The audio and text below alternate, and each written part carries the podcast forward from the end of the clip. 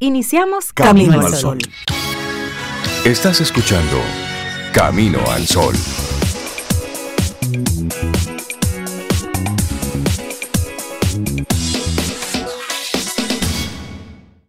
Muy buenos días, bienvenidos a Camino al Sol. Es martes y estamos a 29 de noviembre, año 2022.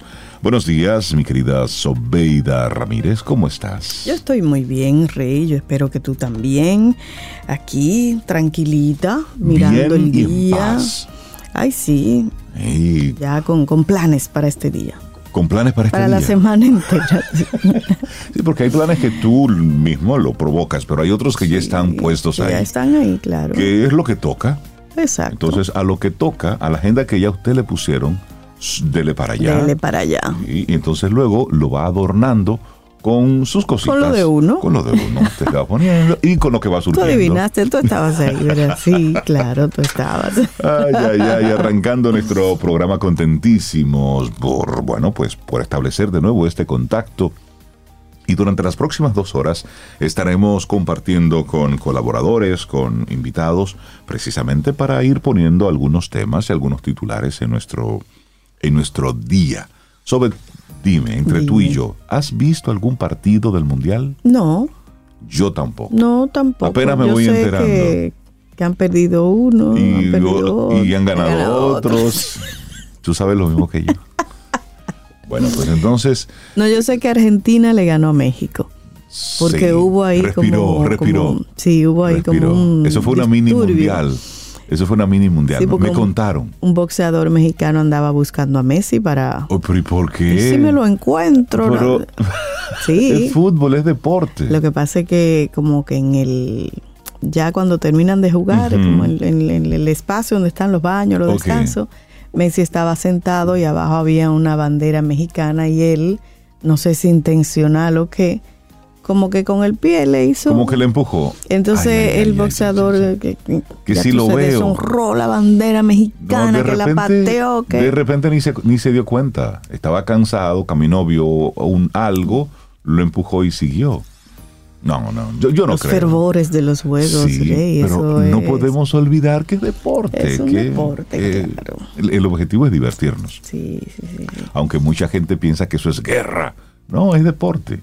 No, también después vi un, porque yo me Ah, pongo para ah, enterarme, entérame, como un dime. comentarista mexicano que hasta con mala palabra, ya tú sabes. Le dijo de todo a de todo. todo a todo el mundo. Oh, Sobre todo al entrenador de México. de al- México. Al, ah, bueno. al que dirige el, el- el equipo mexicano. Acabó con el pobre no, señor. señores, tómenlo Porque con perdieron. calma. No, to- Que con- los cambios, que eso no, amigo, usted, no, es, ese- usted no es el que dirige eso. Sí, la gente como que la gente como que se pone como en un esto. Oye, muchas lluvias ayer en la tardecita noche. Sí, llovió. Por mi casa no tanto, pero, pero sí, había un Sí. nublado de esos negros Bueno, que pues, yo dije, Elías, corre, vámonos para la Ese- casa. Ese cayó, ese cayó bueno. De hecho, ya mañana, miércoles 30 de noviembre, es el cierre oficial de la temporada ciclónica. Sí, Sí, y ahí cierran esos, esos seis meses, pero la niña es la que está dando carpeta. carpeta, sí, sí. De hecho, las temperaturas extremas que se están viendo en países como en Estados Unidos, bueno, Nueva York la semana pasada tuvo una tormenta en algunas zonas importante. Fue a propósito de, de la niña y se esperan, se, se espera un clima fuerte. Bueno, una, una amiga que llegó la semana pasada, el martes pasado, que dice que, que, que bajó como sin que la gente se diera cuenta. De Sí. repente había calor, un Y día hubo un poco menos calor y de repente un bajón. Un Que frío. hubo que sacar los coats rápidamente. Sí, no, hay que ponerse en esto. Y esos son los efectos del Claro. cambio climático, que lo estamos viendo así. Arrancamos nuestro programa Camino al Sol con nuestra actitud para este día. Cuando tengas la oportunidad de intervenir en cualquier sentido de la palabra, hazlo. Y punto. A veces vamos de forma pasiva, observándolo todo y viéndolo todo. Y hay momentos en los que hay que meterse. Hay momentos en los que no podemos quedarnos callados. Sí, porque quedarnos callados y mirar y no hacer nada es ser cómplice. De lo que sea que esté pasando. Así es. Es ser cómplice. Métase, observe, pregunte, ponga un alto, porque de repente la tablita de salvación para esa persona y para esa situación eres tú. Así es. Entonces, y si tú te haces de la vista gorda por no meterte, bueno, pues al traste puede venir una situación. Entonces, hoy nuestra actitud camino al sol va por esa línea, por estar despiertos, estar alerta ante lo que está sucediendo en nuestro entorno. hay situaciones en la familia en las que hay que meterse. Sí, que no, que cuestión de familia no, uno no, se mete. Hay que meterse. Yo me meto. Es decir, si usted tiene que decir, mira, yo pienso tal o cual cosa, el que se haga o no un, lo que usted diga, eso es otra cosa. Pero realmente no podemos hacernos de la vista gorda, porque hay personas en nuestro entorno que a lo mejor no sabe cómo pedir ayuda y realmente necesita un, auxilio. Y a veces llegar hasta extremos, que no es lo, normal y no es lo que uno quisiera. Eh, conozco el caso de una persona que vivía en una relación de violencia con su pareja y un hermano, atento a él, vino a la casa y se llevó a su hermana. Y punto sin preguntar. Vámonos. Cuando se enteró de cómo iba la cosa, arranque, camine. Claro. Jamás. Tal vez esa persona no sabía cómo salir. Entonces este hermano vino y se la llevó literalmente. Y ese es un tipo de, intervención. Sí, pero también... Extremo, mm, pero a veces es necesario. a veces hay cosas que en las que hay que ser extremo. Exactamente. Y también hay otro caso cuando es en tu vida. De repente tú necesitas intervenir una parte de tu vida, porque el trabajo está bien, claro. Eh, en la familia está todo bien, pero hay una relación en particular que te está dando un tormento. Bueno, pues eso hay que intervenirlo, intervéngalo. Ah, que duele, claro, pero eso es parte de... Arránquese eso, muévase. Es decir, en cada cosa de las que nosotros hacemos, hay que estar siempre revisando. Siempre hay que estar revisando. Esto incomoda, molesta, quítelo de en medio. y así vamos, y así vamos avanzando. La vida es y, Y es eso. La vida precisamente es eso. y con esa con esa intención arrancamos nuestro programa Camino al Sol en este martes que estamos a 29 de noviembre. Los titulares del día en Camino al Sol. La oportunidad baila con los que ya están en la pista de baile. Es una frase de H. Jackson Brown Jr. Me encanta esa frase. Significa que hay que estar, en, la pista. en la pista. Hay que estar en la pista, muévase. ¿Y dónde está la pista? Bueno, muévase. Ubique, su pista, ¿Eh? ubique su pista y baile. Sí, así es que póngase en ello. Ay, sí. Compartimos entonces algunos de los titulares que recoge la prensa nacional e internacional en este día. Bueno, el Diario Libre pone una noticia en su portada. Yo espero que no haya mucha gente como, como que muy derechita a ver qué es lo que va a pasar aquí. Pero digo el titular. Se encuentra en la República Dominicana la jefa del Comando Sur del Ejército de Estados Unidos, Laura Jane Richardson, la mujer de más alto rango militar, generala de cuatro estrellas, que dirige actualmente todas las operaciones de la Quinta Brigada desde el mes de julio del año 2019. La comandante Richardson está en República Dominicana con el objetivo de visitar la misión humanitaria que realiza el buque hospital USA NS Comfort, que con la misión Promesa Continua 2022 recorre las aguas de los principales países de América con los que Estados Unidos tiene más estrechas relaciones de cooperación internacional. Además, la general Richardson se estaría reuniendo con funcionarios ligados al tema de la seguridad, con quienes hablaría sobre la cooperación de Estados Unidos y el país en ese particular, según el anuncio hecho por el Comando Sur en su cuenta oficial de Twitter. Así es que la jefa del Comando Sur de Estados Unidos, generala de cuatro estrellas. Señores, está aquí. Y anda en un whatever comfort. está paseando así confortablemente que anda. No creo, no. No creo, pero anda por aquí la generala. Vamos, dobla un poquito a la derecha. A ver qué es lo que está pasando allá. Dominican Republic. A ver qué está pasando en la isla. Eso. bueno, los casos de COVID-19 presentan un agudo proceso de ascenso en la República Dominicana. El escenario que desde hace meses no se apreciaba ha resurgido En la mañana de este lunes, cerca de un centenar de personas se encontraban organizados en filas en las instalaciones del Instituto Nacional de la Aguja, esperando un turno del lado derecho, los que serían dirigidos hacia la toma de muestras, y del izquierdo, los que esperaban resultados por COVID. La demanda de pruebas fue tan vertiginosa que a las 11 de la mañana el personal que allí labora ya estaba contemplando el cierre de la puerta. El más reciente boletín publicado por el Ministerio de Salud Pública, el 984, indica que los contagios de COVID-19 mantienen la tendencia a incrementarse con 216 nuevos pacientes detectados, 1.948 casos activos y una positividad en 16.04%. Diario Libre conversó con el epidemiólogo y médico salubrista Carlos Félix, quien destacó que anteriormente las autoridades de salud habían dicho que no tenían mayor importancia los casos que se están presentando y que aquí lo que había era aumento de casos de influenza. Estamos ante un agudo proceso de ascenso de la COVID en República Dominicana, afirmó Félix. El galeno comparó el incremento actual de casos con las cifras de boletines de hace 45 días, como el número 949, cuando la tasa de positividad estaba en 2.38. Se reportaban 24 casos nuevos y de los activos se contabilizaban 249. Al boletín de ayer, el 983, ya la situación había cambiado con una positividad 12% y más de 1.400 casos activos. Bueno, eso está ahí. Y al parecer pica y se extiende esto del tema del, COVID. y lo que está pasando en China, pues se sigue, recrudeciendo. Bueno, cambiamos de tema. El gobernador del Banco Central, Héctor Valdés Albizu, expresó preocupación por el incremento de los delitos cibernéticos en infraestructuras financieras en otros países, en ocasión del Congreso Latinoamericano de Tecnología e Innovación Financiera que se realiza en nuestro país.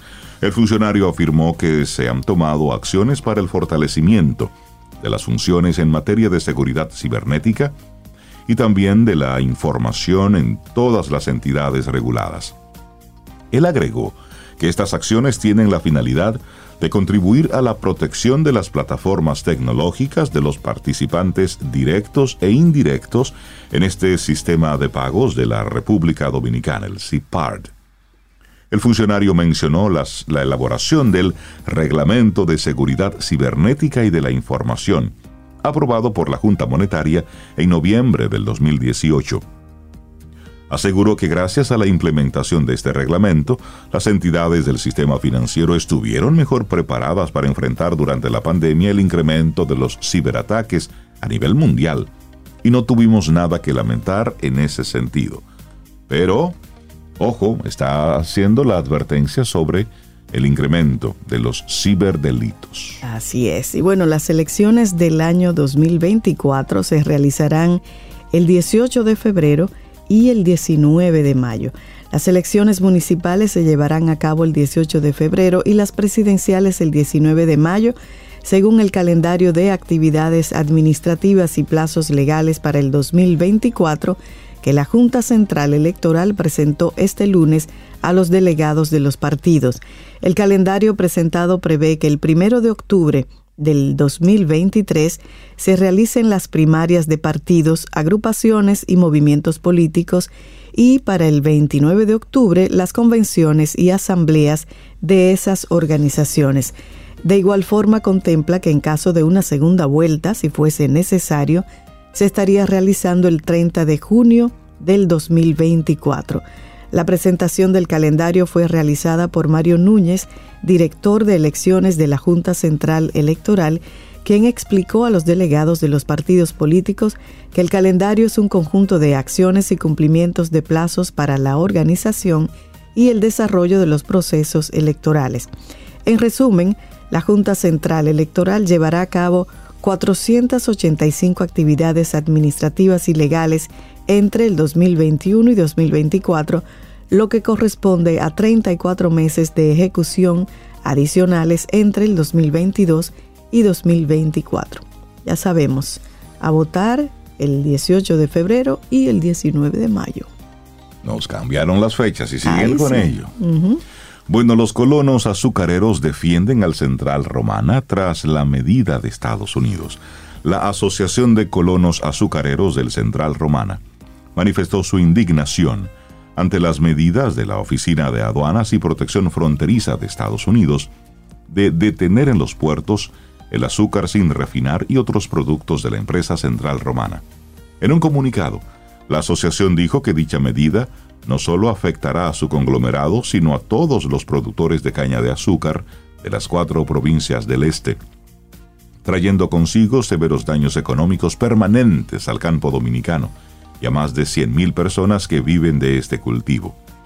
La asociación aseguró que el estudio en el cual se basa la CBP para tomar esta medida es impreciso, incierto y ajeno a la realidad, ya que gran parte de las riquezas que se produce con la caña vuelve a los empleados en forma de salarios justos y acorde a la labor ejecutada, de pactos colectivos revisados periódicamente, construcciones de casas para empleados cada vez más en número y lugares, servicios médicos y de vacunación en batalles, servicios de atención primaria y hospitalización y hasta comida subsidiada. De acuerdo con la asociación, la organización colectivo Pro Tierra inspecciona la industria desde hace varios años y certifica la sustentabilidad ambiental y la responsabilidad social de la empresa.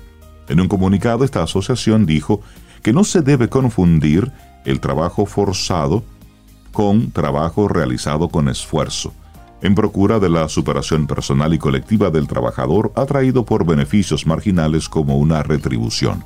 Calificó la medida como abusiva en su fondo y solicitó a las autoridades de Estados Unidos a realizar un nuevo estudio para que confirmen la realidad de lo planteado. Bueno.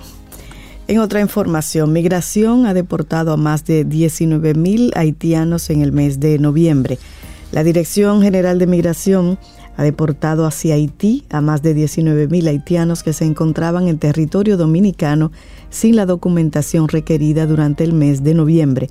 La institución precisó que son 19.250 los haitianos que han sido repatriados de acuerdo a un corte de datos del pasado día 27 del mes en curso, periodo en el que se realizaron 180 operativos de control migratorio en distintos puntos del país. Según los datos que maneja la Dirección de Migración, la mayor cantidad de deportados corresponde a la provincia de Santo Domingo y sus zonas aledañas, con 6.158 personas detenidas en 40 operativos. Otros puntos en los que se realizaron detenciones, además de Santiago, Elías Piña, Dajabón, La Altagracia, son Jimaní, Pedernales, La Vega, Asua, entre otras provincias y ciudades.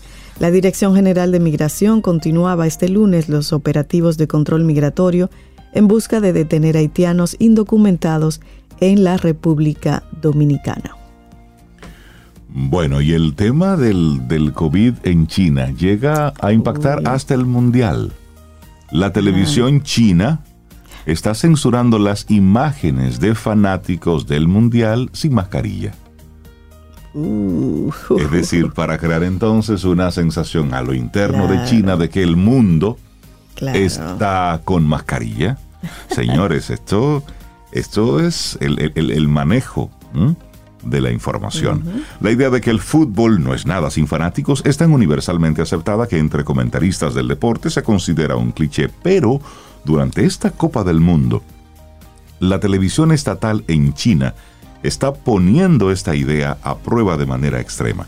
La televisión estatal se aseguró de implementar cambios sutiles a la cobertura este lunes de la victoria de Ghana sobre Corea del Sur, en lo que algunos consideran un partido clásico del Mundial, para asegurarse de que los televidentes no estuvieran expuestos a imágenes de seguidores sin mascarillas y un mundo sin restricciones por la COVID. En la mayoría de los lugares del mundo, los televidentes habrán visto en sus pantallas las imágenes de un seguidor de Ghana celebrando sin cubrebocas mientras la cámara se le acerca. Pero después de que Mohamed Kudus hubiera marcado el gol ganador en el minuto 68, alrededor del mundo se transmitieron imágenes de fanáticos bailando y vitoreando, al igual que tomas de los ansiosos seguidores del Corea del Sur. Pero en China, en esos momentos, se vivieron y vieron otro mundial, especialmente para los espectadores del canal de deportes de la emisora estatal que es la CCTV 5. En lugar de ver a los aficionados, los espectadores chinos vieron las reacciones del seleccionador de Corea del Sur, Paulo Bento, y del técnico de Ghana, Otto Ado. Y cuando el partido se acabó, las tomas de hinchas surcoreanos llorosos con la cabeza entre las manos brillaron por su ausencia en la transmisión china.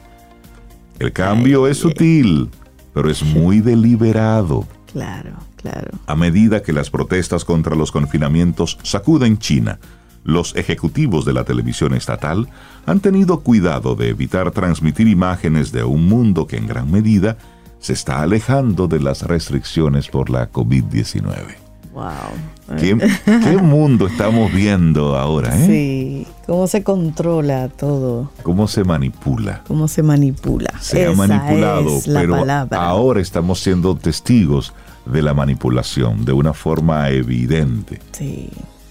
Bueno, son algunos de los titulares que te compartimos aquí en este Camino al Sol. Laboratorio Patria Rivas presenta en Camino al Sol la reflexión del día. Cada segundo tenemos una segunda oportunidad de hacer algo que aún no hemos hecho. Por eso se llama segundo y no primero. Robert J. Brad. Vamos entonces con nuestra reflexión para esta mañana. Coincidencias. El arte de saber aprovechar las oportunidades. Ay, sí, el destino se hila a veces con la magia de alguna que otra coincidencia. Los científicos no niegan estos eventos, sin embargo, la relevancia de dichas casualidades depende siempre de esa mente abierta que sabe darle un significado y una trascendencia. Hay coincidencias que para muchas personas van más allá de la simple casualidad. Es el azar trazando una ruta, es esa sincronicidad que a veces nos deja asombrados al no poder dar una explicación lógica a lo sucedido. Todos, de algún modo, hemos vivido algo de esas características y aunque la ciencia pone en duda la trascendencia de dichos eventos, hay un aspecto que nadie puede negar. La coincidencia, las coincidencias nos dan esa valiosa oportunidad para reflexionar sobre nosotros y lo que nos rodea. Así, en ese frenético rumor de nuestra cotidianidad, tan lleno de presiones, rutinas y obligaciones, el que de pronto nos encontremos, por ejemplo, con ese amigo de infancia que entra a una librería para comprar el mismo libro que nosotros, hace que el mundo se detenga por un instante. Es un paréntesis asombroso en nuestra realidad donde limitarnos solo a apreciar esa singular coincidencia es ese instante en el que dejarnos abrazar por lo imprevisto y entonces deleitarnos con una bocanada con sabor a magia. Así es. Ahora bien, más allá de ese matiz, hay otro más relevante. Todo hecho casual puede esconder la puerta a una oportunidad. Son esas chispas del destino que cada cual debe interpretar con apertura, intuición y creatividad para darle sentido y trascendencia. Casualidades, hmm, ¿Qué dice la ciencia sobre eso? Y una frase, sí, Isaac Asimov dice, no experimentar nunca una coincidencia inusual es mucho más inusual que la propia coincidencia. o sea que a todos nos toca. Pero ¿qué dice la ciencia sobre las casualidades? Bueno, dice Josh Tannenbaum, profesor de ciencia cognitiva y computación en el Instituto de Tecnología de Massachusetts, el famoso MIT, que las coincidencias son una extraña paradoja. Por un lado, y a simple vista, nos parece un tema bastante irracional. Sin embargo, si hay un aspecto que la ciencia asume, es que una buena parte de los descubrimientos más asombrosos suelen partir siempre de asombrosas coincidencias. Por llamativo que nos parezca, la ciencia ha sentido siempre un gran interés por este tipo de eventos. Un ejemplo, 1800, 1989. Los matemáticos Percy Diaconis y Frederick Munsteller realizaron un estudio para descubrir un método con el que analizar las coincidencias. Algo que demostraron es que las coincidencias verdaderamente significativas se dan con baja frecuencia, pero aún así suceden. No obstante, recalcaron algo más.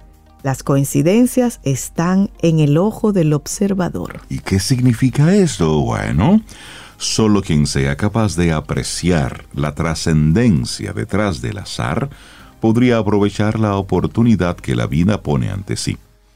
Esta imagen se ajusta en cierto modo a lo que el propio Carl Jung definió como sincronicidades.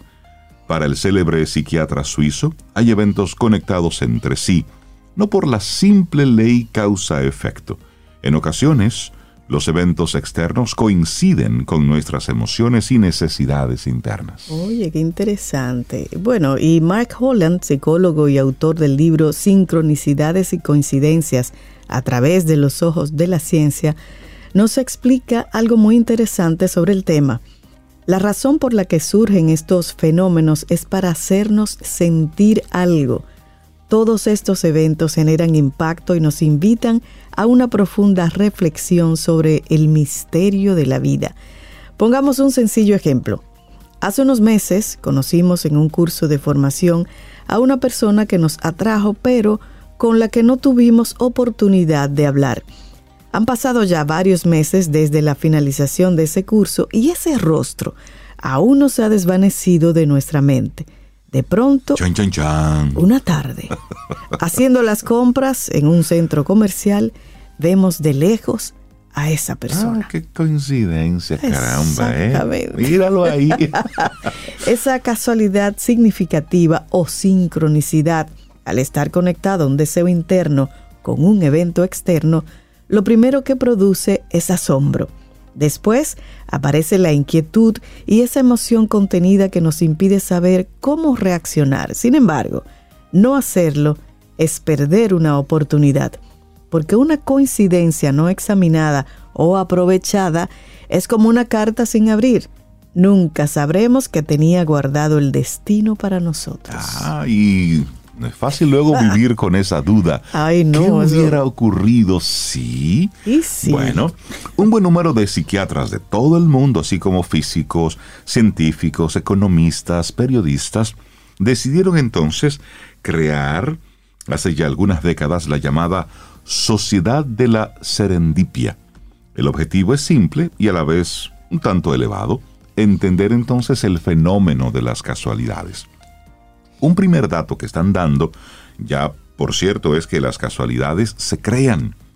El que sucedan ante nosotros depende en muchos casos de nuestra personalidad, de nuestra apertura, también de nuestra curiosidad y capacidad para observar y apreciar eventos que sean significativos. Así, la persona que rara vez mira a su alrededor que no propicia cambios en su rutina, que se caracteriza por tener una mente inflexible, eh, difícilmente va a apreciar ni va a dar forma a estos fenómenos. Ay, de lo que se pierde. bueno, y una vez más se cumple la idea de los matemáticos Percy Diaconis y Frederick Monsteller, quienes insisten en que la casualidad está solo en el ojo del observador. Y Carl Jung, por su parte, defendía la teoría de onus mundus, esa en la que afirma que el mundo psíquico y el mundo material son una misma entidad. El observador y su realidad serían por tanto una misma cosa, una misma materia siempre conectada. Ahora bien, más allá de las teorías de Carl Jung, algo que no niegan los científicos es que las coincidencias se dan porque a veces nosotros las hacemos posibles. Si el científico no experimentara con ciertos elementos, no se darían esas asombrosas serendipias. Si nos quedáramos en casa y no miráramos el mundo con esa pincelada de curiosidad infantil, de confianza, ¿por qué no? Un poco también de apertura, tampoco apreciaríamos la magia de la casualidad. Ay, sí. No obstante, recordemos un sencillo aspecto. Las casualidades se dan, pero si suceden es para que seamos capaces de aprovechar las oportunidades que nos ofrecen. Es así de sencillo.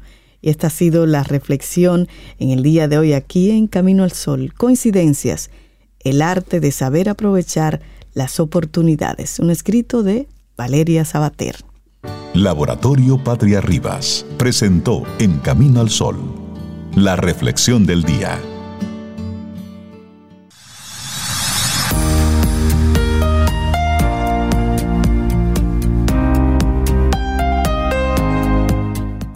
Siempre he tratado de convertir cada desastre en una oportunidad. ¿Y quién dice eso? John Rockefeller. ¿Y cómo le fue? Obviamente que bien parece, por lo menos en términos monetarios, no sé en otros. Te recuerdo, tenemos un número de teléfono y ahí está nuestra aplicación de WhatsApp, es el 849-785-1110. Ahí puedes enviarnos comentarios, preguntas, algún algún artículo que te gustaría que compartamos aquí en Camino ¿Alguna al Sol. canción que una quieras canción, escuchar? una reflexión, una pregunta. Un decirnos algo, mandarnos una fotografía de tu greca. Por WhatsApp ahí lo aguantamos todo. Y no es un grupo, es una conversación entre tú y nosotros. Sí, es una eso. conversación directa. Eso es bueno que, que ustedes lo sepan, que no es una conversación grupal, sino es, es un uno a uno. Es nuestra forma de conectar de forma directa. Mira, yo quiero saludar a un amigo de hace mucho tiempo que, que somos amigos y hace mucho tiempo que no nos veíamos y nos encontramos en un lugar maravilloso porque él, él es poeta. Digo, Mm. yo lo conocí como baterista y le dije, ok, tenemos que hablar de la transmutación de Mm. baterista a poeta. Sí. Aunque está conectado, es música, es, Es, es sensibilidad. arte, es música. Entonces él va, ca- él va camino a San José del Yuma. Ok. Eso por ahí es muy lindo y se come muy bien. Así es que un abrazo a mi amigo poeta Ramón. Tú sabes, él sabe que va por allá. Él sabe. Él sabe. El que va en esa ruta. Y me Es gustó. Ramón Saba, Ramón Saba. Me gustó ese paréntesis que hiciste. Que es bonito y se come, se come sí, bueno. se come bien por ahí. Me gustó ese paréntesis que hiciste. Sí. Mira, Sobe, Diga a ver. me gustaría saber cuáles son los elementos coincidentes que tienen los genios. Los genios. Los genios, sí, aquellas personas que inventan muchísimo, que crean, que se arriesgan, que se atreven. Pero mira, eso es interesante. Y saquen su checklist porque tal vez tenemos algo de genio. Dicen que de poeta hay locos, algunos, ¿verdad? Más de locos que de poetas, Yo creo que sí, todos pero- tenemos un algo. Bueno, a finales de la década de los años 20, un joven de clase trabajadora apodado Riti, Riti, pasaba la mayor parte de su tiempo jugando en su laboratorio en la casa de sus padres en Rockaway, Nueva York. Su laboratorio era una vieja caja de embalaje de madera equipada con estantes que contenían una batería de almacenamiento y un circuito eléctrico de bombillas, interruptores y resistencias. Uno de los inventos del que estaba más orgulloso era una alarma antirrobo casera que lo alertaba cada vez que sus padres entraban en su habitación. Oye, ¿cuál fue el objetivo?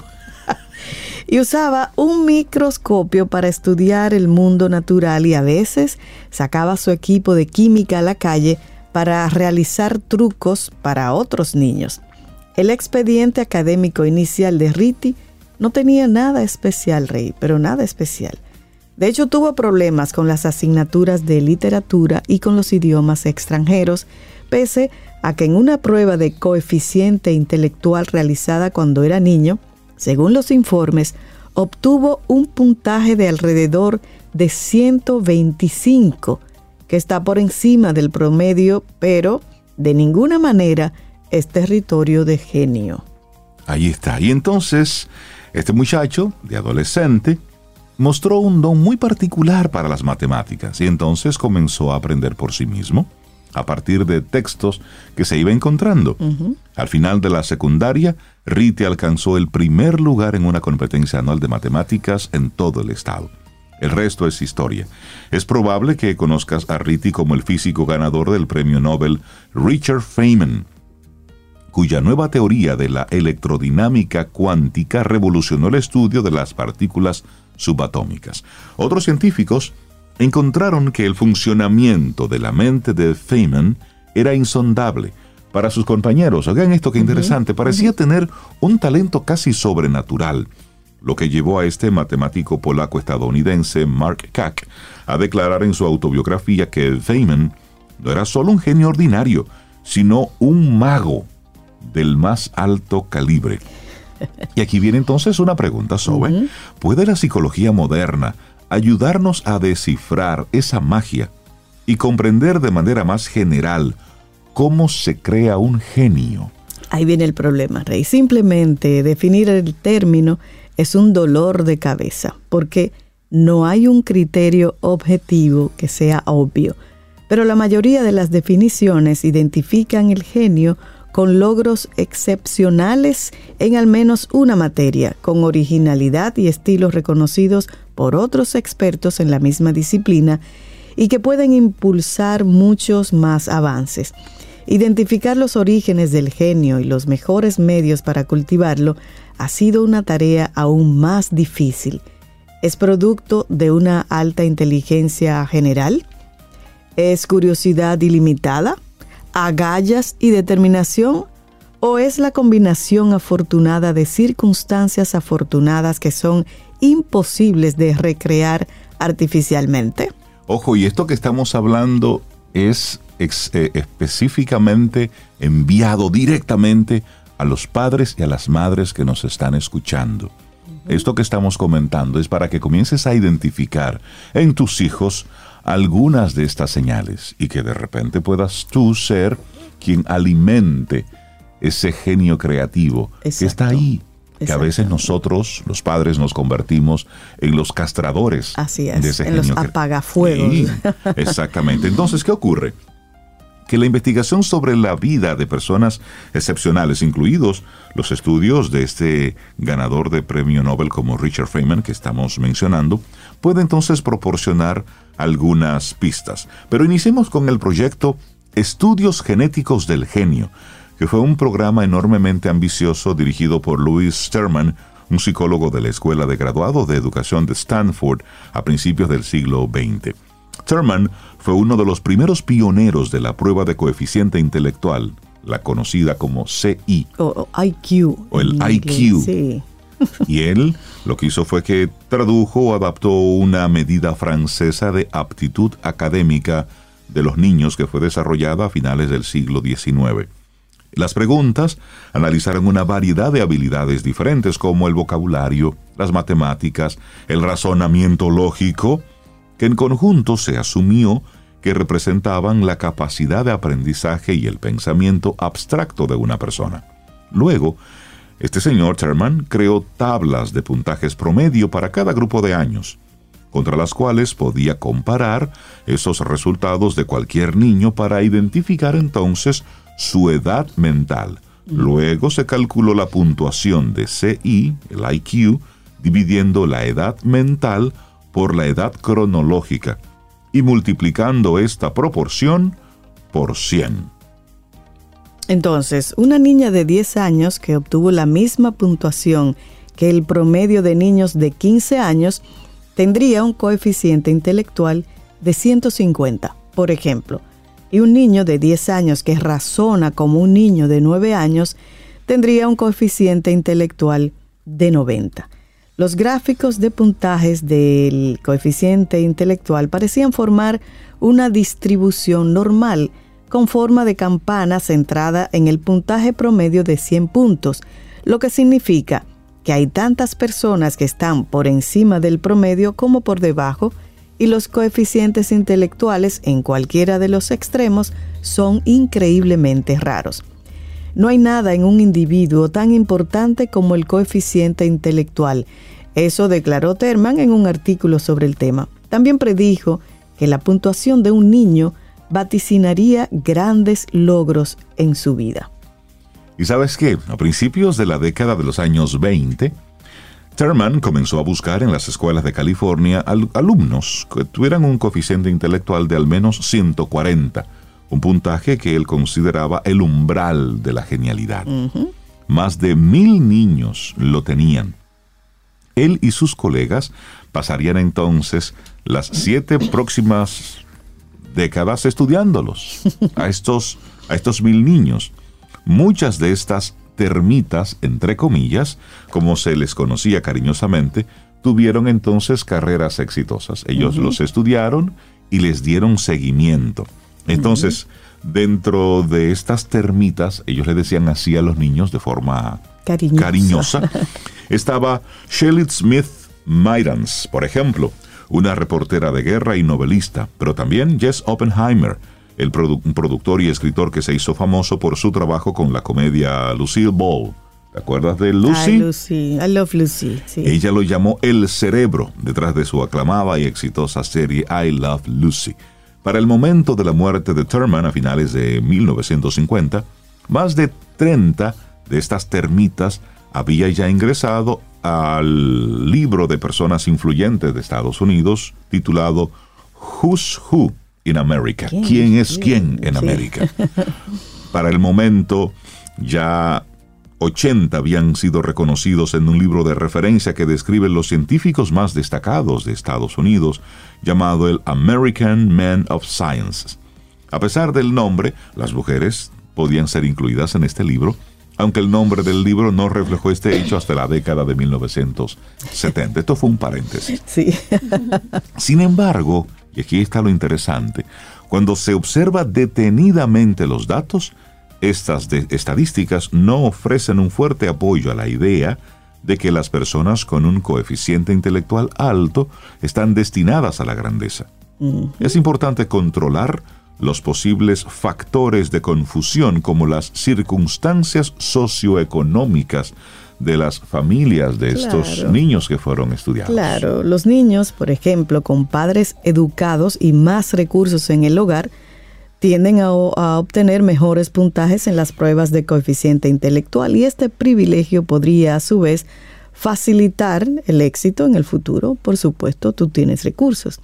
Una vez que se tiene esto en cuenta, las termitas no se desempeñaron mucho más notablemente que cualquier niño de antecedentes similares. Otros estudios analizaron las diferencias de coeficiente intelectual dentro del grupo de Terman para ver si los que obtuvieron los puntajes más altos tenían proporcionalmente más probabilidades de tener éxito que aquellos que solo habían logrado entrar. Y no fue así, Rey. No fue así.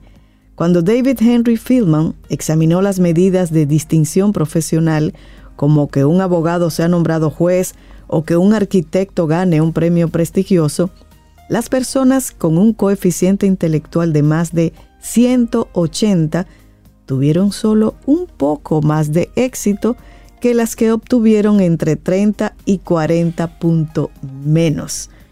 Un alto coeficiente intelectual no parece indicar genio en el sentido comúnmente entendido de la palabra, concluyó Filman. Es revelador que el estudio inicial de Terman había rechazado a dos niños californianos, a William Shockley y Walter Álvarez, que ganaron premios Nobel de Física, mientras que ninguno de los niños que habían obtenido la calificación recibirían tal galardón. Entonces, no solamente. No solo es coeficiente. Por ejemplo, hablemos de la capacidad de pensar originalmente y aportar algo de valor a su disciplina. Hablemos de una mente multifacética, que es un criterio fundamental para el genio. Las pruebas de inteligencia generalmente involucran preguntas que prueban el razonamiento verbal y no verbal, y a menudo tienen una sola respuesta correcta. Pero esto no parece captar algunos elementos importantes de la creatividad, como el pensamiento divergente, que es esa capacidad para generar nuevas ideas. Para medir entonces el logro creativo general, los psicólogos han desarrollado cuestionarios detallados que preguntan a las personas con qué frecuencia se involucran en diversas actividades creativas como escribir obras literarias, componer música, diseñar edificios o proponer teorías científicas. Entonces, de manera crucial, se les pide que enumeren el reconocimiento de estos proyectos. Si, por ejemplo, su trabajo alguna vez ha recibido un premio y se han atraído la cobertura de algunos medios de comunicación. Miles de participantes ahora han completado estos cuestionarios para múltiples estudios y todo muestran que el coeficiente intelectual solo se correlaciona modestamente con las puntuaciones de los participantes en esta medida, porque al final, ¿qué es lo que están dando todos estos resultados? Y aquí es que queremos llamar la atención de los padres. No solo es asunto de inteligencia. No, no solo es eso. Y tú sabes que uno de los más importantes es la curiosidad. Por eso, papá, mamá, no le maten a ese, ese niño, esa niña, cuando esté haciendo preguntas, cuando esté inventando. Dado estos hallazgos, parece probable que la inteligencia sea una condición necesaria, pero no suficiente para los grandes logros creativos.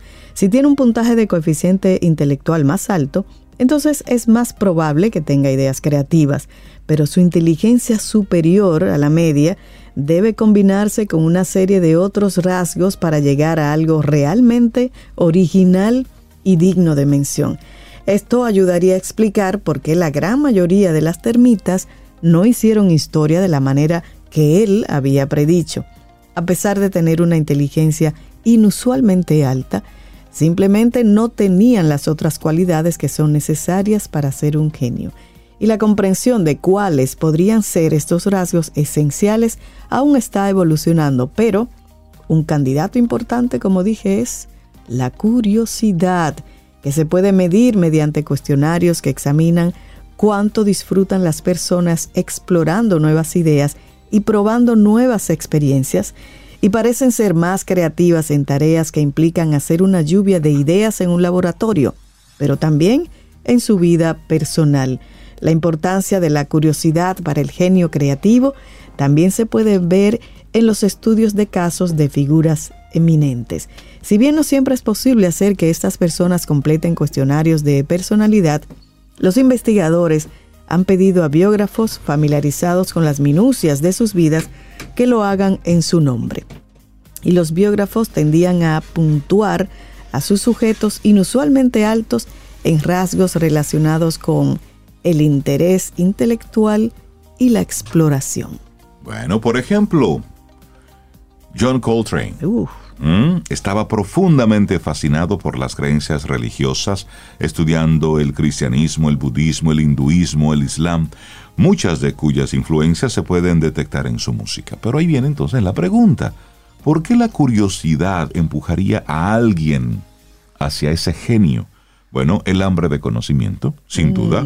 Esto debería motivarlo a superar los límites de su propia disciplina, mientras que otros, con menos necesidad de saber más, podrían darse por vencidos. La curiosidad también puede alentar a alguien a ampliar sus horizontes más allá de su especialidad, lo que parece traer entonces sus propios beneficios. Científicos ganadores del Premio Nobel enumeran aproximadamente tres veces más pasatiempos personales que la persona promedio. Lo voy a repetir. Óyeme, qué curioso. Sí. Científicos ganadores de premio Nobel enumeran por lo menos tres veces más pasatiempos personales que la persona promedio. Y uno jura como que ellos están así, como en un laboratorio, encerrados, solo, solo pensando en números. Y mira, ¿no? Y entonces es muy probable que ellos se dediquen a actividades creativas como la música, la mm. pintura o escribir poesía. Estos pasatiempos pueden entrenar al cerebro para generar y refinar ideas, alimentando entonces ideas más originales en la disciplina principal del científico. Interesante Pero oye, oye este ejemplo, qué interesante, de Dorothy Crowfoot. La química, Dorothy Crowfoot, Crowfoot Hodgin, ese es su nombre completo, por ejemplo, ganó un premio Nobel por sus avances en cristalografía de rayos X que le permitieron descubrir la estructura de sustancias bioquímicas como la penicilina y la vitamina B12. Sin embargo, desde la adolescencia tuvo un gran interés en los mosaicos bizantinos. Su conocimiento de sus simetrías y geometría aparentemente la ayudó a comprender cómo los patrones repetitivos de moléculas podían organizarse en cristales, lo que fue fundamental para su investigación científica. Tú, oye, ella lo que le gustaba de niña eran los, los mosaicos. Y entonces conociéndolo, mirándolo, mira cómo le ayuda a esta premio Nobel, Dorothy Crawford Hodgkin, entonces a buscar eh, los avances en la cristalografía de rayos X. Pero mira, y, este caso que tú acabas de compartirnos, Sobe, recuerda la figura de Maya Angelou, poeta, periodista, actriz, cineasta, activista de los derechos civiles, que también disfrutó trabajando como bailarina y cantante, como un ejemplo moderno de una erudita cuyos múltiples intereses ofrecían mucho más que la suma de sus partes y que juntos alimentaron entonces su creatividad que era asombrosa. Pero también, ya lo habíamos mencionado anteriormente, a Richard Feynman, que también se ajusta a las tendencias que hemos compartido. Claro, piensa en todo ese tiempo en la infancia que Feynman pasó jugando en su laboratorio, trabajando en diferentes proyectos de múltiples disciplinas y de adulto, oye Rey, aprendió por sí mismo a dibujar, a tocar los bongos, a hablar portugués y japonés, a leer jeroglíficos. ¿Qué detalle? E incluso se embarcó en un proyecto paralelo en genética. Y un día, en la cafetería de la universidad, se dio cuenta de que un hombre tiraba platos y los agarraba. Se dio cuenta de que se tambaleaban mientras se movían y comenzó a dibujar ecuaciones para describir su movimiento. Pronto vio paralelismos con la actividad de los electrones en órbita alrededor del átomo, una idea que lo llevó a su trabajo ganador del Premio Nobel sobre electrodinámica cuántica. Entonces, a partir de esta evidencia científica y anecdótica, podría ser fácil concluir que la inteligencia combinada con la curiosidad es la fórmula ganadora del genio. Listo. Sobre este tema se está investigando mucho. Pero papá, mamá, observa a tu hijo, observa a tu hija. Incentívales precisamente a que tengan pasatiempos, a que sean curiosos, pero también ellos deben ver que tu papá y mamá eres curioso, que estás viendo otros temas más allá del diarismo porque eso también los va incentivando. Sí, sí, Oye, esto, esto sí que es, que es interesante. Vamos avanzando, esto es Camino al Sol, es martes, estamos a 29 de noviembre. ¿Cómo va tu día? ¿Cómo va tu mañana? Puedes compartirnos esto a través de nuestro número de teléfono, el 849-785-1110. Ahí conectamos siempre. Ten un buen día, un buen despertar. Hola. Esto es Camino al Sol. Camino al Sol. Seguimos avanzando en este Camino al Sol. Muchísimas gracias por estar conectados con nosotros. Sobe, me gustaría que por favor me repitieras la, frase de Rockefeller. De Rockefeller. Sí, a, propósito, a propósito de nuestro invitado. Ah, pues mira, Rockefeller, John D. Rockefeller dice, Siempre he tratado de convertir cada desastre en una oportunidad. Esa es la frase para nosotros recibir a Ramón Liranzo de Yo puedo invertir Hola Ramón, ¿cómo estás? Muy bien, gracias a Dios. ¿Y ustedes? Buenos días, buenos días. Ha llegado en un momento. Nosotros viviendo, los, viviendo los efectos de hablar de los dineros. Nos desconectamos de todo. O sea que nos emocionamos hablando de dinero, de genio. Sí, estamos. después nos miramos, Rey y yo. es que bueno hablar de dinero, ¿no? como que se se trastueca. Sí, sobre todo de inversiones, no de lo que se debe. Exacto. Sí, de, de, las inversiones, de, de, los movimientos, de qué es lo que está pasando. Es que nosotros tenemos aquí un programa paralelo. Sí, sí, sí, sí. sí, Ramón ahorita soñábamos, tú sabes, claro. con viajes, con y nos miramos, pero para eso se necesitan unos, dineros. Unos dineritos que hay prioridades. Todo eso se quiere, pero hay que ponerlo en un ladito. Exactamente. Ramón Liranzo de Yo Puedo Invertir Hoy, tres formas de abordar las inversiones. Cuidado cuál seleccionas. Así mismo, así mismo. y bueno esa frase de Rockefeller porque vamos a hablar de eso de oportunidades. A Rockefeller le fue muy bien con las oportunidades, pero vamos a analizar cómo es eso, cómo es que si realmente son la forma de crear, eh, digamos, el futuro y la estabilidad que uno está buscando, solamente esas oportunidades. Eh, la idea con este tema es que yo creo que esto es como parte como del proceso que uno lleva eh, para irse como educando y haciendo las inversiones de forma correcta y que de verdad funcionen para uno. y es que regularmente uno tiene una mala concepción de lo que es invertir y, entiende que invertir solamente es buscar oportunidades y no necesariamente. Yo estoy seguro que eh, todo el mundo tiene un tío, un vecino, un primo que le fue muy bien con tal inversión y que de repente sacó un 50% en un año, por ejemplo, de beneficio. Entonces tú dices, bueno, pues... pues ahí. Eh, ahí es. Esa es.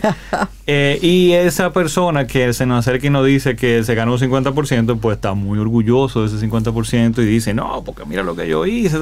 Sí, Entonces, y, se lo cuenta a los cuatro A todo el mundo, pero no le cuenta cuando, cuando perdió.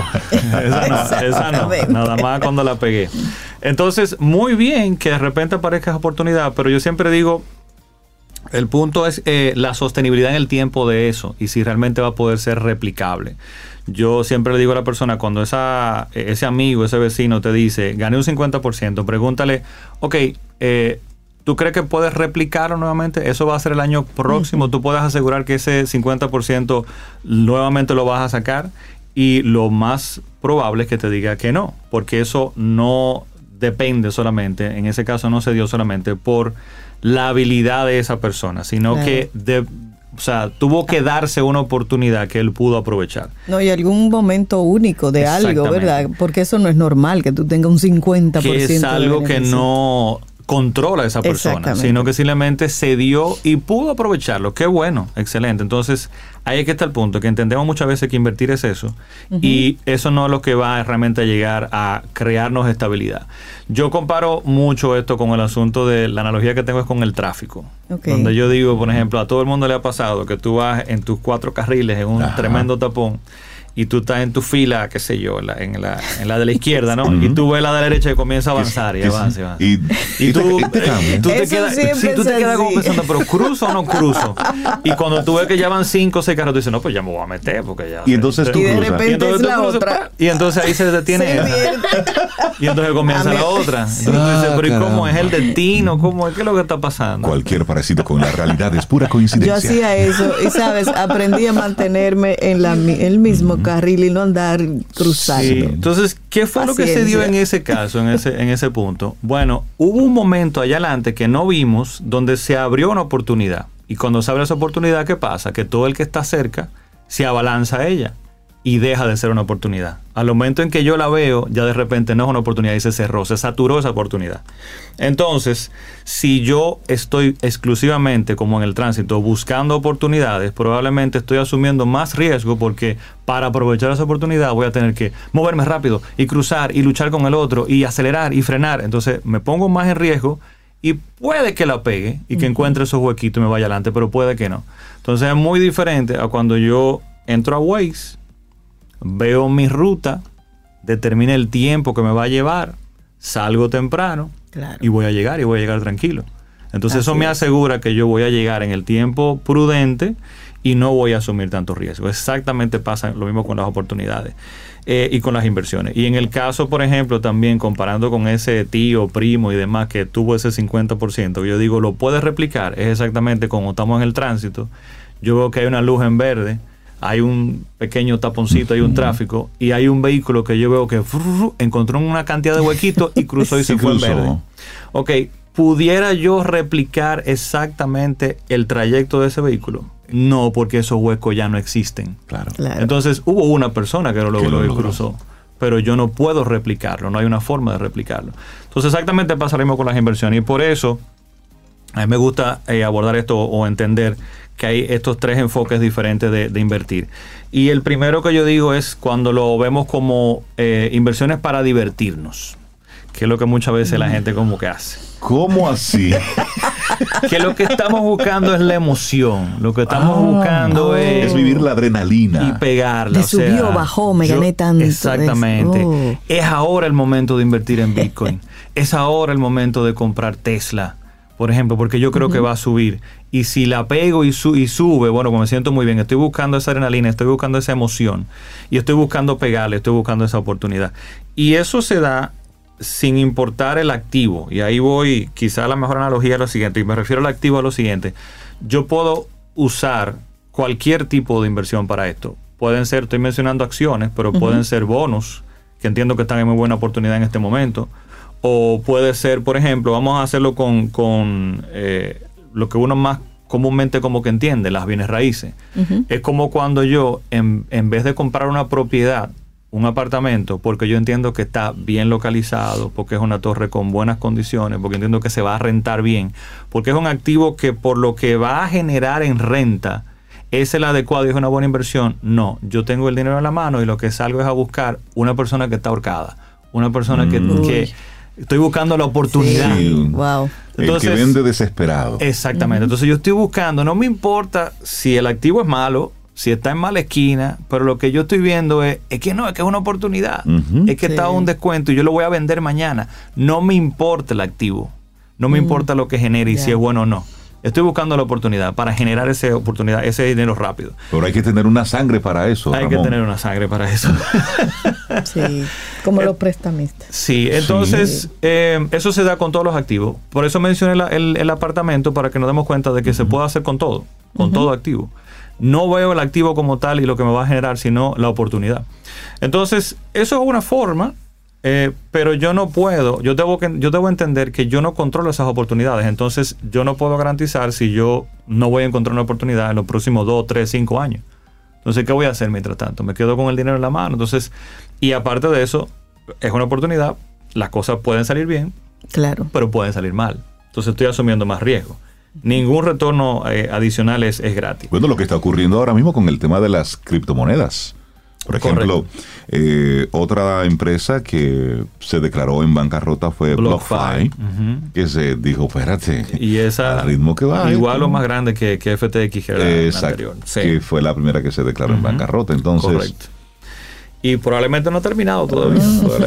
y que también hay señales. Cuando, cuando Elon Musk cambió los 2 mil millones de dólares que tenía en, criptomonedas, y, los, y pudo recuperar esos 2 mil 900, eso era un termómetro ya más que evidente, hermano. Sí. Es decir, espérate, de 2000 a 900, corre, rápido.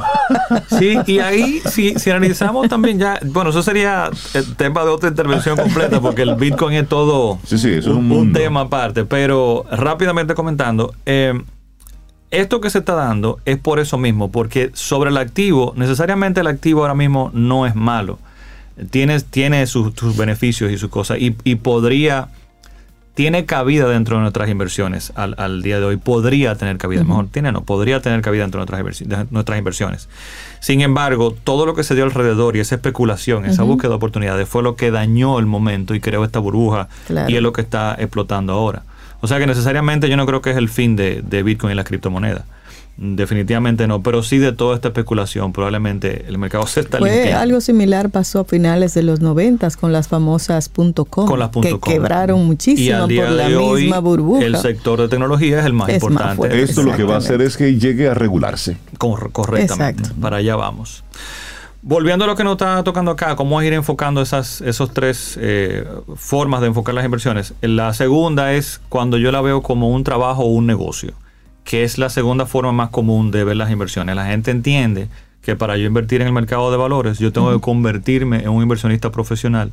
Y, con mucho dinero. Ajá, y yo tengo que estar sentado frente al computador y yo tengo que estar analizando compañías el día entero y demás. Y eso es una forma, pero eso ya lo estoy viendo más como un trabajo o un negocio. Entonces, eso no es necesario para yo poder crear estabilidad y para utilizar el mercado o utilizar las inversiones en general.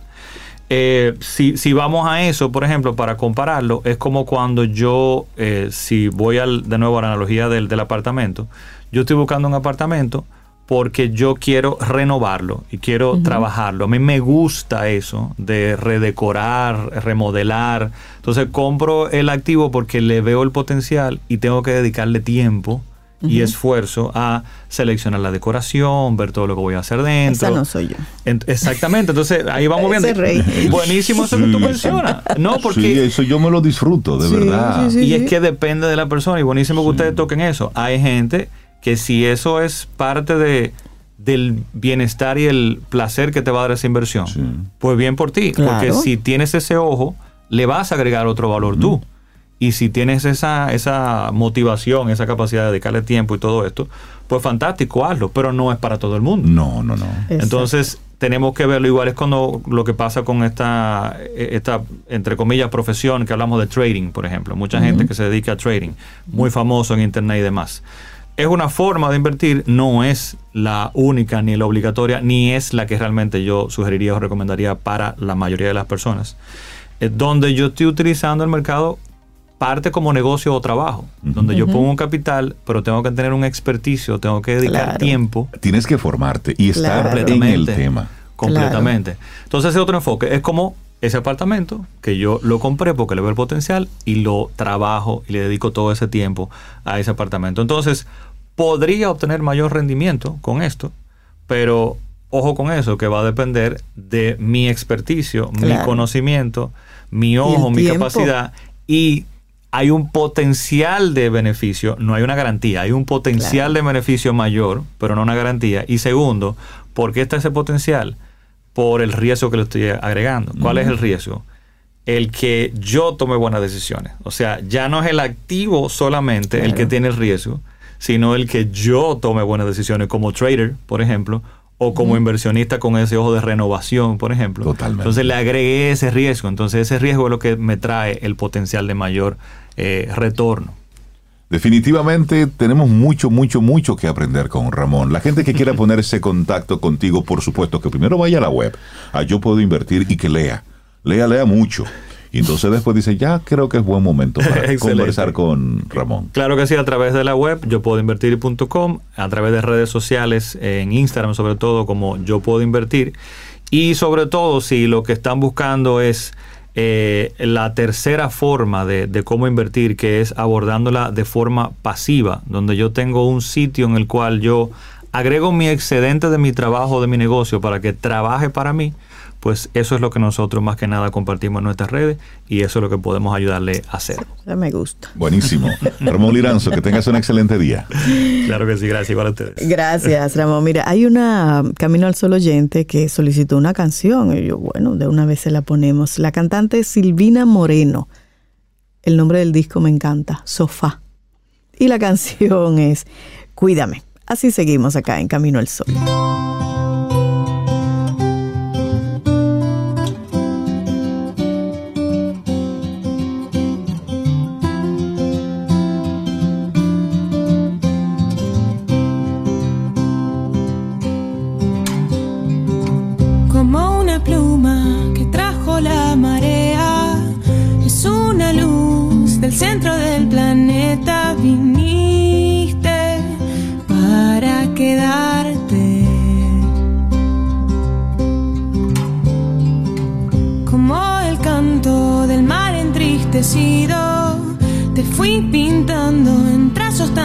Sencillos, viniste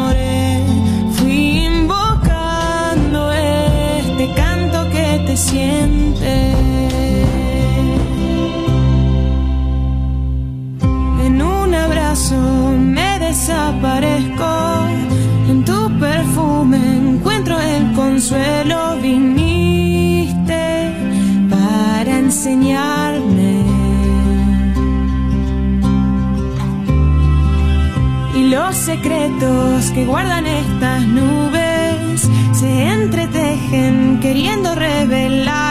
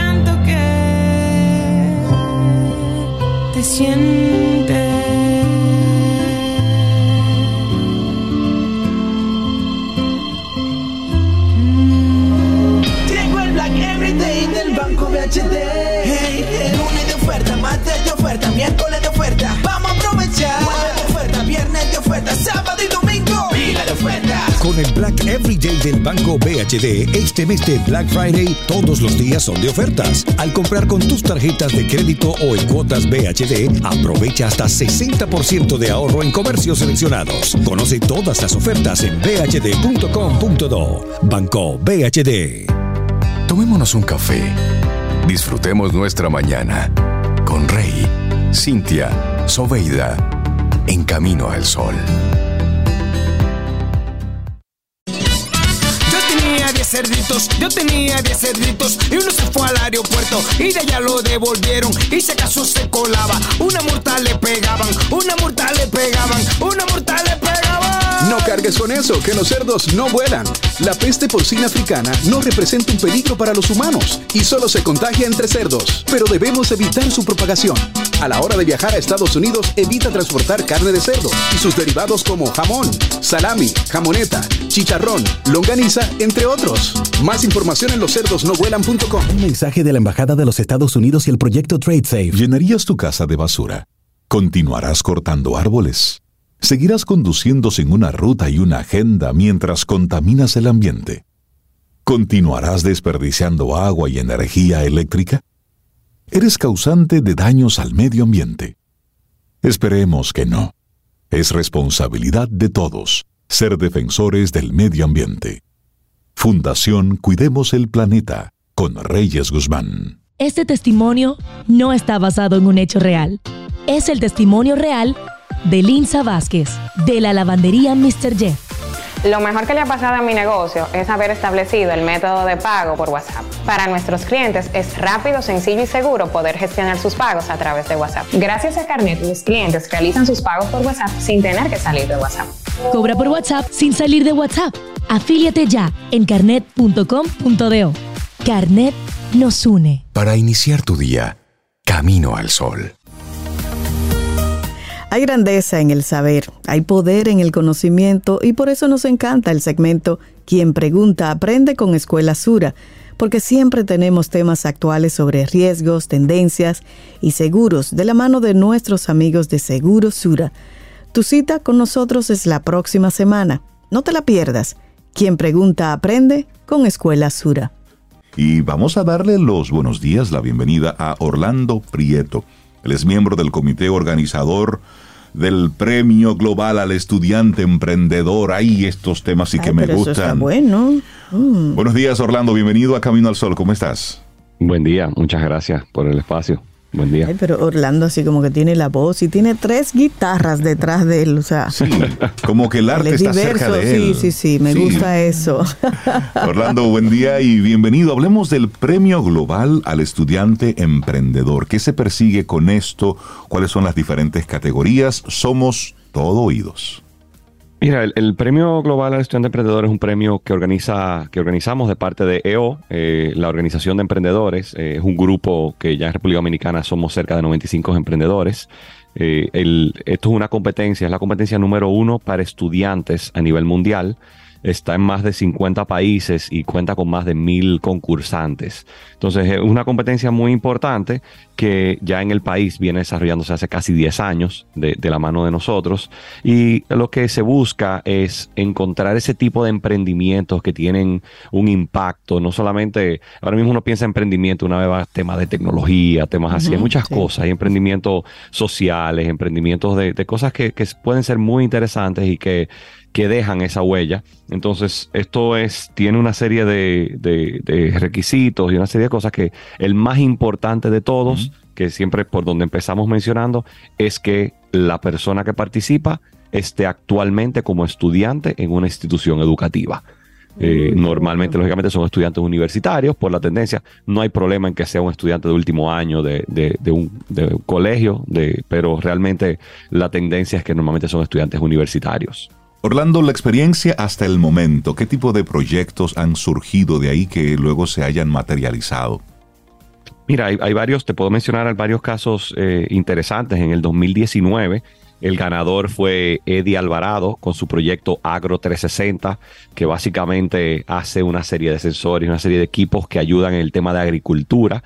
Este proyecto es interesante mencionar que, que ganó toda la parte de la región y llegó a ser finalista en Macao, en, en, Asia, en el 2019. O sea que fue muy interesante, fue la persona que más lejos ha llegado en la competencia. Terminó siendo de los ocho finalistas de, de muchísimos participantes. En el 2020, por ejemplo, está el caso de Modesto Ventura, que tiene el emprendimiento Ecotrofeos, que básicamente hace trofeos que tiene que ver con, toda la parte ecológica de que sea sin desechos, con materiales reciclables y muchas otras cosas. O sea que te da un poco de, margen de lo que es. En el 2018, Fernelli Lebron hizo el tema de Wara, que fue un vehículo de anfibio, para mover personas con discapacidades. Sí, hablamos de eso la semana pasada a propósito de tecnología. Hablábamos ah, de Guara. Eh, mira, ese fue el ganador de 2018 de la competencia, que fue súper interesante. O sea que ya te, da un, poco de margen de todo el, ecosistema y de lo variado que es. Eh, ha sido, realmente hemos tenido un, buen éxito eh, desde los participantes de República Dominicana.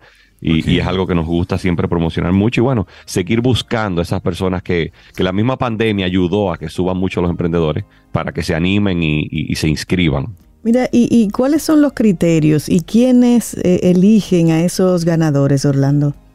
Aquí en el país hacemos, se hace un evento que lo vamos a hacer en febrero, que es lo que llamamos el JET, el Young Entrepreneurs Day, el Día del, Emprendedor Joven. En ese evento lo que hacemos es eh, encargarnos de hacer una charla, hacemos un panel y además se hace la competencia, donde el jurado son diferentes personas, diferentes áreas de empresas importantes aquí, de fundadores de EO, de, nuestra organización, de la Organización de Emprendedores. Entonces, luego de quien gana en el país, entonces ya pasa a la competencia mundial. La competencia mundial este año es virtual, pero tiene parte interesante porque ellos han hecho una serie que se llama Start It Up en YouTube, que es una serie que tiene más de 10 millones de, vistas. Eh, ellos hicieron un documental, la, institución madre hizo una, una eh, un documental que está en Disney Plus, o sea que le ha dado muy buena publicidad y se encargan básicamente de que estos estudiantes reciban el reconocimiento que, necesitan para poder llevar al, próximo paso. Lo normal de esto es que lógicamente estos emprendimientos necesitan algún tipo de inversión. Entonces se empuja para que se, sean más conocidos y que entonces puedan salir de básicamente de su capullo, de, lo, donde mismo emprenden y que puedan seguir desarrollándose. Estamos hablando con Orlando Prieto a propósito de el premio que se está en este momento recibiendo solicitudes, el premio global al estudiante emprendedor. Orlando, Mencionaste de manera muy específica que los participantes deben ser estudiantes universitarios, pero estos estudiantes deben ser estudiantes de grado o aplicaría también para estudiantes de posgrado y o maestría los términos generales es, puede ser estudiante de maestría, tiene que tener la, única parte importante es que si es de maestría, no puede haber durado más de 12 meses fuera de, la, universidad, entre grado y maestría. Es un tema, se busca de que sea realmente de estudiante y que no, no venga una persona con 5 o 6 años de experiencia en, el mercado. Fuera de que en el país, lógicamente, cualquiera se gradúa. Yo siempre digo aquí la gente se gradúa con cuatro años de experiencia, porque muchas veces tiene cuatro años trabajando. Eh, eso no es una limitante, pero bueno, es importante de que sí estén trabajando. ¿En qué eh, parte? perdón, que estén estudiando. estén estudiando. ¿En qué parte del proceso estamos? En esta fecha, ¿qué se está buscando ahora mismo? Estamos buscando que los estudiantes se motiven, se inscriban. Ahora mismo tenemos una serie, tenemos un evento por virtual el, el 5 de diciembre donde podemos, eh, vamos a hacer un contacto con todos estos estudiantes para que se motiven y se inscriban.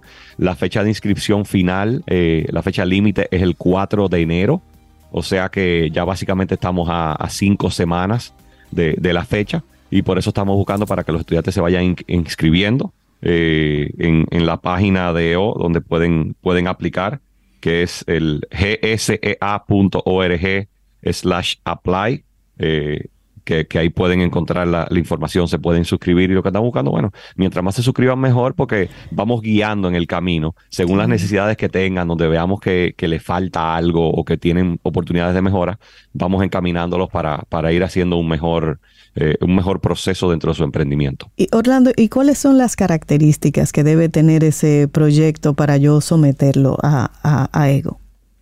Solamente, la realidad es que solamente tienen que ser estudiantes. Hay una segunda parte que tienen que tener o, 500 dólares en ingreso en su vida total eh, o 1000 dólares de inversión, pero eso es algo bastante sencillo, pues normalmente con la misma exposición que se le da, eso se logra. O sea que, si te digo la realidad, el requerimiento, el único requerimiento así, bien, bien, bien importante, es que sea estudiante. No importa qué tipo de emprendimiento, el, el emprendimiento, lógicamente buscamos temas que tengan impacto. A eso me refería, al, al, al, emprendimiento. ¿Tiene que ser de tecnología o puede ser cualquier no área? Okay. Mira los casos que te mencioné, mira, el mismo caso de Guara que dijimos, aunque es tecnología, estamos hablando que es un dispositivo físico, algo así. Mira el caso de Ecotrofeo, Ecotrofeo literalmente es un trofeo que se hizo con, bueno, todo el desarrollo con temas biodegradables, eh, bueno, no solamente temas reciclables y muchas otras cosas, o sea que es muy interesante. Al final es cualquier tipo de emprendimiento que salga un poco de lo quizás de lo muy tradicional, que no sea simplemente que estamos vendiendo, eh, yo siempre digo que, estamos vendiendo algo específico y montamos una cuenta de Instagram. ¿Y hay ganador, hay ganador para este año 2022? Sí, en, mm. en, el año 2022 el, el ganador fue eh, José Javier Fernández, que hizo, tenía un emprendimiento que se llama Our Flavor. Our eh, Flavor. Mm. Entonces hizo, y es muy interesante porque al principio uno empieza a ver esto mismo cuando son estudiantes. Nos ha pasado con muchos que que básicamente el emprendimiento frenan un poco, digamos, y cuando se gradúan, entonces, como dicen, le entran con todo y, se encargan de irlo evolucionando. O sea que, ha sido, eh, se ha visto muchas cosas a través del tiempo y nada, la realidad es que da una exposición y les da una experiencia muy interesante a, estos emprendedores que, que, nada, muchas veces no han tenido la oportunidad de sentarse con otros emprendedores ya exitosos del mercado, que básicamente hemos sufrido lo mismo de una forma u otra y que uno puede ir guiando eh, poco a poco sus pasos para que puedan lograr que ese producto final sea lo, que quieren hacer y lo que el mercado anda buscando. Buenísimo. Yo, le voy a traer a, Rey una muestra de Our Flavor. De Our Flavor. Sí, porque eso lo que hace transformar frutas y vegetales de larga vida. Yo te lo voy a traer porque es un intesiano también que se inventó eso.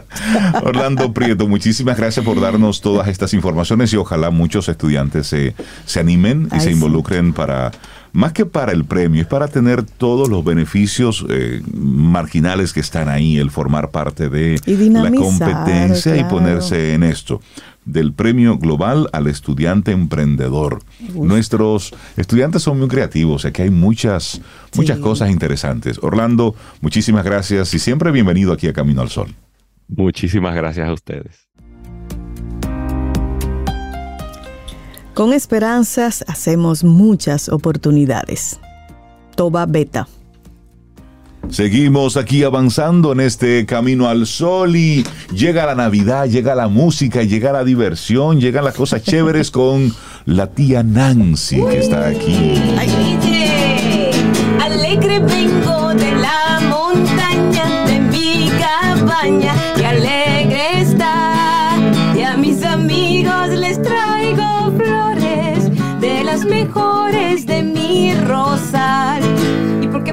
cantando sola? Ah, no, por escucharla a usted. Tía Nancy, buen día, ¿cómo estás? Buenos días, ¿cómo están mis queridos sobrinos y sobrinas? Súper bien aquí. Estamos, estamos bien. Y contenta de esa canción. Súper mega bien. Ah, como dicen mis niños de Vida Kids. Súper mega bien, me gusta eso. Ay, qué bueno. Hablemos entonces del show de Nick Jr. Así es, Nick Jr. Live. Baila con ritmo. Baila con ritmo. Este espectáculo tan esperado por todos los niños del país. Y entonces llega a la sala principal del Teatro Nacional. Y yo siempre también agrego la sala principal del país. Sí, sí, totalmente. Tú puedas llevar a tus hijos y enseñarles eh, cómo debes sentarte, cómo debes estar en esa, en esa sala aunque se hace un poquito de algarabía también, con estos personajes tan divertidos que los niños esperan. Está eh, Dora la Exploradora, Paul Patrol, las pistas de Blue, entre otros. ¿eh? Los niños, eh, yo digo como que es un 7 por 1, porque son varios, Varios personajes. en este show. Y van a bailar, a saltar, eh, sobre todo en familia, es lo más importante. Cuando yo veo los videos viejos, y veo esas caras de esos niños y la expresión de los papás de alegría, porque no hay nada que dé más satisfacción a un padre que ver a su hijo feliz. Entonces, estos, estos momentitos son los que Big Star aprovecha para dárselo a sus padres, que aprovechen esta oportunidad y en el fin de semana del 2 al 4 de diciembre vamos a estar todos en el Teatro Nacional dándonos esta gran fiesta para los niños.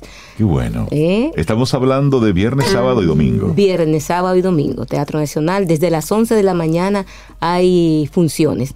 Entren a Huepa Tickets, que ahí están las funciones disponibles ya, porque ya tenemos eh, funciones agotadas. O Y sea son que- niños desde 0 hasta 60, Eh, más o menos 70. Mira, cuando la gente me dice a mí el rango de edad, yo digo, señores, que uno tiene Todo un el que niño tenga dentro. el niño despierto puede ir. No, que Mira. hay gente que lo tiene, como dice, de- decía un dormido. sobrino mío chiquito, tu niño está muerto. Hay que tenerlo, hay que tenerlo despierto. Entonces, tía Nancy, esto es para toda la familia. Así Están es. los personajes. es, es muy, muy divertido. Tanto que yo me lo gozo como si fuera yo. O sea, yo tengo que estar en todas las funciones. Entonces yo llego al teatro, hago mi... Porque yo abro el show. Este año llevo un show muy lindo con niños del programa de Vida Kids. Recuerda Ok. que traje el otro día. Sí, sí. Niños tan extrovertidos y que hablan y que cantan. Llevo al nieto de Fernando Villalona. ¿Cómo? Que lo voy a poner a ya. cantar. Ay, sí. Ay, ya, ya. Pero un, un niño con una expresión tan linda, me encanta su sonrisa. Entonces, eso hago yo. Y después me quedo para el próximo show. Y lo veo entero. Y el próximo otra vez. Ahí tengo una amiga que me dice, pero ¿cómo tú puedes? Es que me siento como una niña. ¿Saben que los niños aprenden con las repeticiones? Claro. Ellos vieron ese, ese, ese capítulo de Paul Patrol, por ejemplo Ajá. y lo vuelven a ver y hay cosas que no vieron. Entonces eso es lo que disfrutan. Y entonces yo también me la paso divino ahí. ¿Cuántas, bueno. ¿Cuántas funciones se van a estar ofreciendo por día? Eh, Está esti- estipulado tres funciones diarias. Así es que tienen que entrar a Wepa Tickets y averiguar cuál función ya está disponible, cuál- porque ya algunas se están agotando. Eh, entonces, también pueden entrar a las boleterías del Teatro Nacional, ahí consiguen boletas, y entrando también a www.bigstar.com. Y en las pa- en la, donde más me gustan las informaciones Ajá. es en el Instagram de Big Star SD. Porque usted ve el, el post que ponen eh, eh, Big Star y pregunta lo que usted quiera y de una vez. Le- le responden. Muy bien. La gente que lleva esas redes, felicidades, están haciendo muy bien. Qué bueno. Y además se trata de, de un evento para la familia. Y en nuestro país, en este, bueno, en los últimos tiempos, pues hay una escasez de espectáculos para toda la familia. Hay casos muy puntuales, pero, pero en sentido general, cuando tú tienes a un niño de cuatro, cinco, seis años, ¿a dónde lo llevo? ¿Qué hago con él? Claro, claro. Entonces, esta es una muy buena oportunidad para un, un evento. Sumamente. Y miren, la experiencia me ha demostrado, eh, las veces la gente dice, eso es un cliché. No, el tiempo de familia es maravilloso. Es Lo digo por, por ejemplo, mi, mi experiencia personal cuando yo fui niña, que lo, lo recuerdo con tanta alegría, donde mi papá me llevaba. Entonces cuando íbamos a Bonao y veníamos por el campo, ahí van las vacas, ahí van cosas como esas. Y entonces ahora disfruto de mis hijos ya grandes Ajá. que dicen, me hacen cuentos de, de las cosas que ellos recuerdan de nosotros. Porque se van haciendo, familia. se van creando memorias en ese tipo de espectáculos, en ese tipo de encuentros, en Ujú. ese compartir con, con la familia, se van creando memorias y eso es sumamente importante para la familia. Muy importante. Yo siempre digo, vamos a agrandar esta fábrica de recuerdos para Eso. nuestros hijos. ¿eh? Qué lindo. Eh, es maravilloso. Y también me encanta siempre dar la parte, porque la gente se queda como en el cuento de hadas, como que no hay problemas, como que... No, eh, eso es lo divertido, tener una familia a veces conflictiva, no porque tú no vas, porque yo sí... No, y entonces al final se da ese encuentro maravilloso Eso es Buenísimo. la vida. Entonces Muy vamos a recordar viernes 2, sábado 3, domingo 4 de diciembre en el Teatro Nacional. Así es. Boletas a la ventas en Huepa Tickets, en el mismo Teatro Nacional y entrando a www.bigstar.com. Ahí, Ahí está el show de Nick Jr. Live. Baila con ritmo. Tía Nancy, muchísimas gracias. Que tenga un precioso día. Pero no, pero vamos a bailar con ritmo ahora mismo. Dígalo usted. Tengo aquí a Reinaldo, tengo aquí a, A Sobeida. Sobeida y, Y a Laura. Laura. ahí viene, dice así. Baila que baila, baila y mueve muy bien los pies. Moviendo la cabeza, moviendo la colita y las manos también. Baila que baila Sobeida y Laura también. Moviendo la cabeza, moviendo la colita y las manos también. Y baila que baila Reinaldo. Eso. Y mueve muy bien los pies. Ahí voy. Moviendo la cabeza, moviendo la colita y las manos también. ¡Sí! Camino al sol.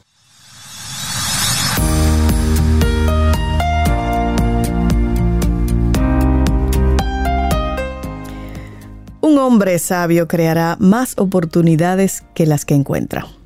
Francis Bacon. Y así llegamos al final de nuestro programa Camino al Sol por este martes. Mañana miércoles, si el universo sigue conspirando, si usted quiere, si nosotros estamos aquí, tendremos un nuevo Camino al Sol. Y así será. Y vámonos con Franco de Vita y Vanessa Martín. Esto es en vivo. Ay Dios. Lindo día. Y esperamos que hayas disfrutado del contenido del día de hoy. Recuerda nuestras vías para mantenernos en contacto. Hola arroba caminoalsol.do. Visita nuestra web y amplía más de nuestro contenido. Caminoalsol.do. Hasta una próxima edición. Y pásala bien.